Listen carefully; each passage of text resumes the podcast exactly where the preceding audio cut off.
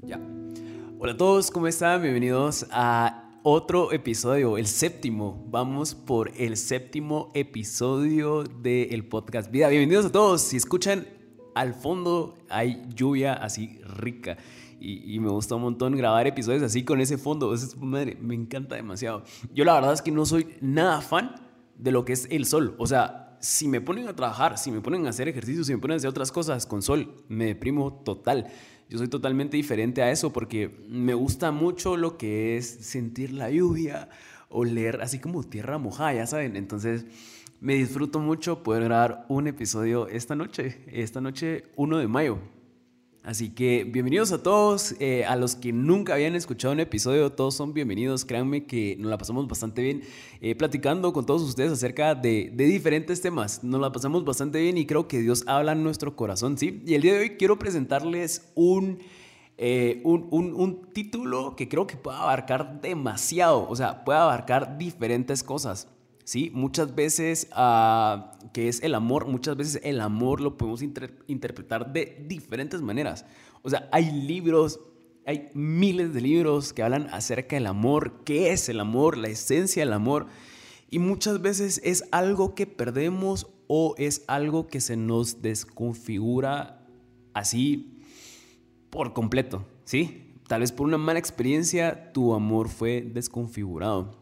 y suena chistoso pues porque Muchas veces nosotros creemos que el hecho de amar eh, literal solo es dar algo, regalar algo, eh, palabras bonitas, es una decisión que tomas hacer para otra persona. Hay sin fin de cosas que en nuestra mente nosotros podemos definir qué es amor.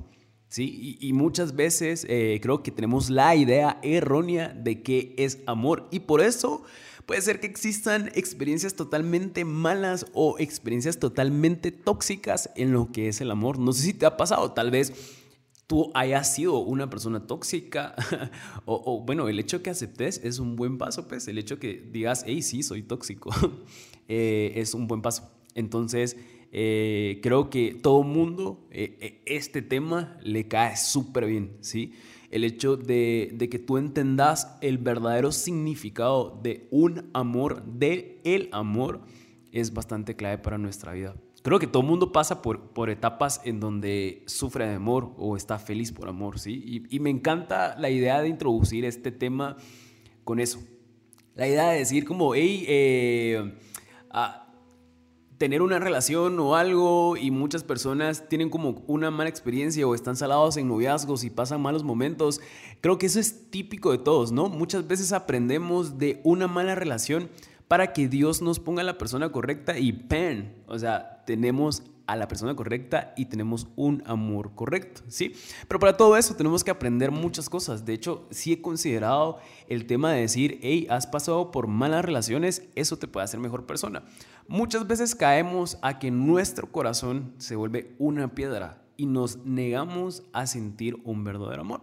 Pero déjame decirte algo, un amor, lo mejor que puedes experimentar en cuanto a amor es el amor de Dios. ¿sí? Muchas veces nosotros ah, caemos con la idea de decir, no, es que el amor eh, que me da mi novia, mi novio, mi esposa, mi esposo, eh, el amor que me dan mis papás es que es el mejor, no sé qué, pero sí, o sea, literal, nosotros desde pequeños aprendemos qué es amar por nuestra familia, por nuestros papás. Y muchas veces, eh, sin querer, aprendemos de una forma que no es para nada correcta. es, es una forma de amar que tal vez es errónea. Muchas veces hay personas que no es mala suerte, pero, o sea, toca, toca porque toca. Eh, o sea, uno no escoge en dónde van a nacer. No es como, a la madre, voy a nacer, ¿dónde escojo? Póngame ahí como que un par de familias para escoger. No, o sea, eso solo no pasa, pues. Entonces, ya, eh, pues, cosas de la vida, pues, si te toca una familia, unos papás que te muestran amor y siembran amor en una niñez que es un amor correcto, muchas veces lo que pasa en este tipo de ocasiones es que el resultado de el amar cuando tú sos, sos grande va a ser una forma similar a la que tus papás te amaron, ¿sí? Eso pasa cuando igual, de una forma diferente. Si tal vez el amor que recibiste o el amor del cual aprendiste está como que mm, mal, literal, tú vas a enseñar a tus hijos un amor mal. O sea, o tal vez en una relación vas a entrar con un amor que no es correcto, ¿sí? Pero obviamente eh, este tema es algo que no nos podemos evitar, es algo que mm, yo les digo así como, a la madre, es que me tocó estos papás y son buenos o son malos amando. O sea, yo no puedo cambiar eso en la vida de ustedes. Y, o sea, solo no puedo. No es como decir, hey, voy a retroceder el tiempo y lo decía a tus papás que también de, de, mejor forma. No. O lo decía a tus papás que lo están haciendo bien y te están. No, o sea, solo no puedo hacer eso. Pues, pero una de las cosas que puedo hacer es hablar de este tema que, madre, yo no soy una persona perfecta y no soy una persona súper sabia en cuanto a el amor. O sea, quiero que sepas desde un principio que lo que yo te estoy hablando no quiere decir que tenga que ser así, que es así. Muchas veces nosotros ah, ponemos la mirada en el hombre, ¿sí? Desde un principio quiero decirte esto y los siguientes podcasts que escuches de, que sean de vida, déjame decirte algo. No necesariamente tenés que creer o ser full, decir, no, es que este men dijo esto, es que no, o sea, no tiene que ser así tenés que entender algo bastante clave en la vida. Y es que muchas, muchas veces, hasta cuando te dan consejos, tú tenés que tomar los consejos que a ti realmente hagan rema en tu corazón. O sea, consejos que para ti estén bien como persona, ¿sí? Si en algún momento tomas un consejo que según tú ese consejo está bien y realmente no está bien, pues Dios va a entrar a tu vida y va a restaurar ese consejo por el cual te dejaste guiar. Entonces, una de las cosas que creo que quiero resaltar en esto cuando hablamos acerca del amor no quiere decir que el amor esté totalmente cerrado en lo que te voy a decir el día de hoy. Pero una de las cosas que sí puedo hacer es guiarte de acuerdo a lo que la Biblia dice, ¿sí? Igual no soy una persona perfecta para decirte, mira, es que el amor de la Biblia dice esto, esto, esto, esto, y tal vez yo haya tenido un error o algo así. Entonces, seamos open mind y em, conversemos de eso. ¿Les parece? Solo digan que sí, escuchando este podcast. Me imagino a todo mundo viendo su celular diciendo sí.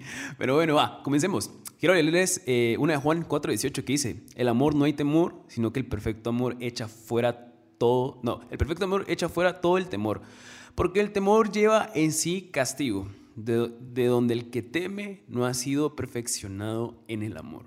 Y me encanta este versículo demasiado, porque dice la última parte, donde el que teme no ha sido perfeccionado en el amor. Entonces, si hay amor, no hay temor. Estuvo en eso.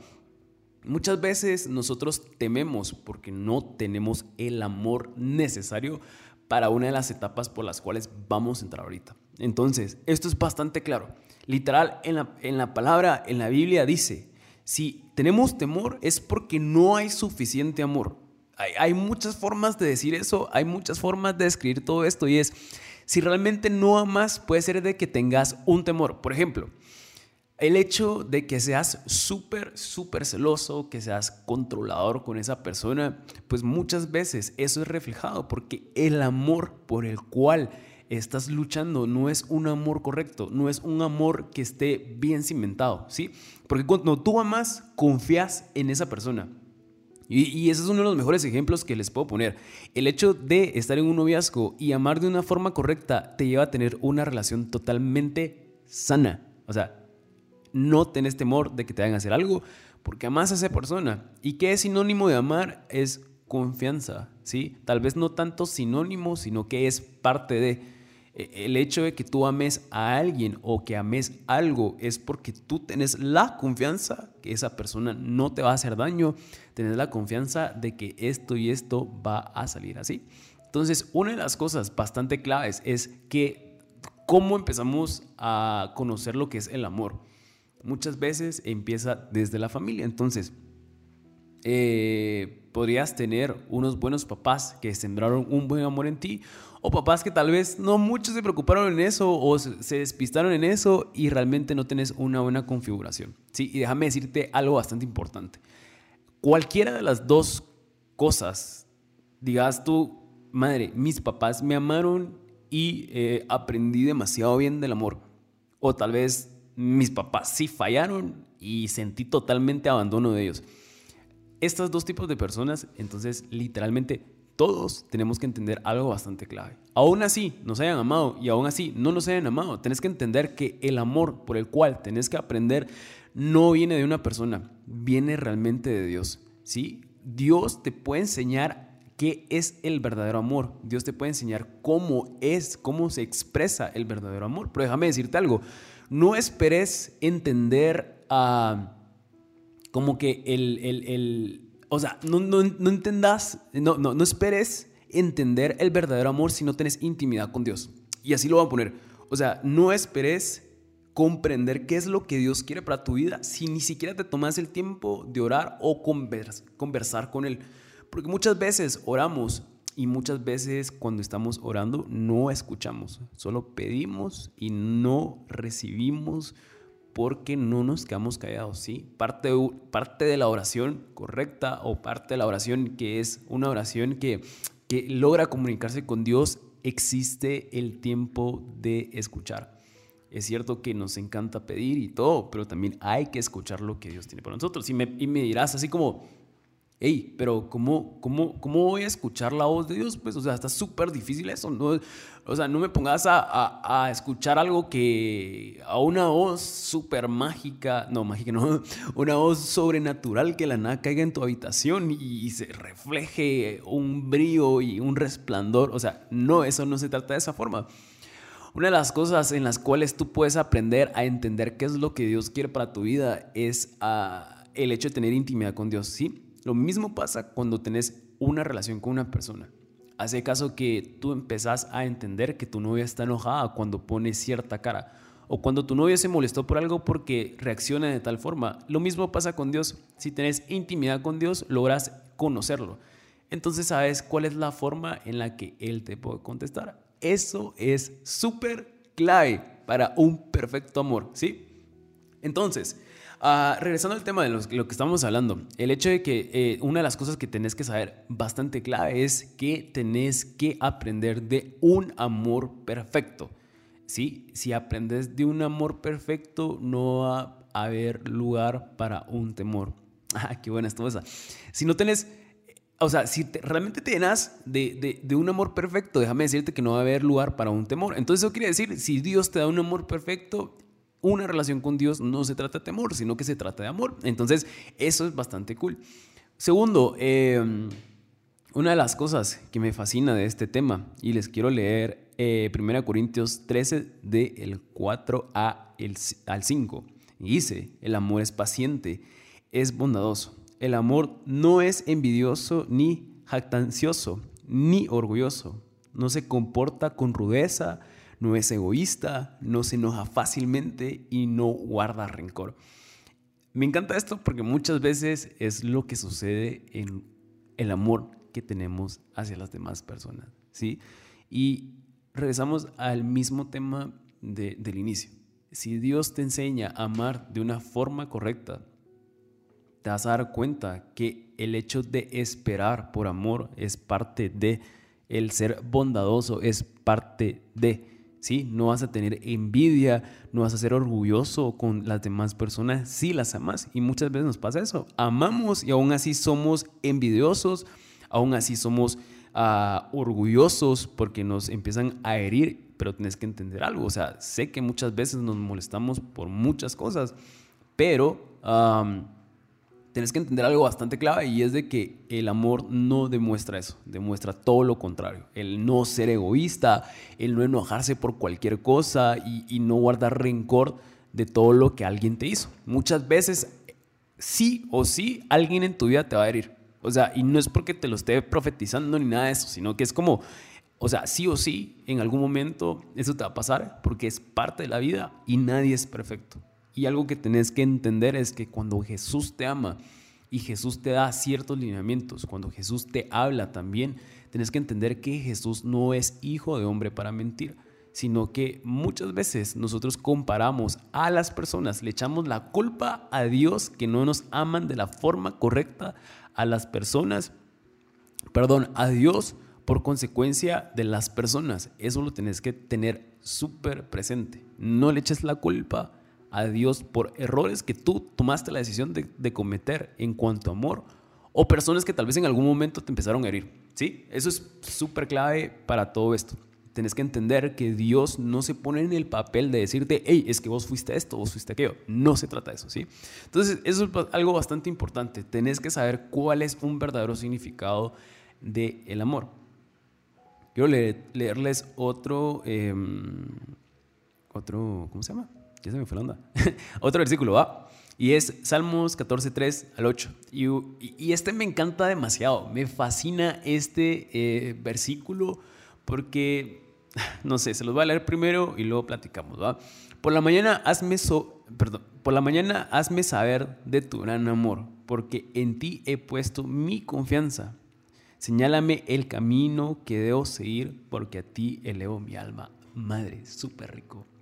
Me encanta leer este versículo porque qué cool que es todas las mañanas a, estar con Dios y le digas, Señor, enséñame todas las mañanas tu gran amor, porque en ti he puesto mi confianza. Y literal, la confianza en cualquier sentido, en cualquier área de tu vida, tiene que ir directamente a Dios.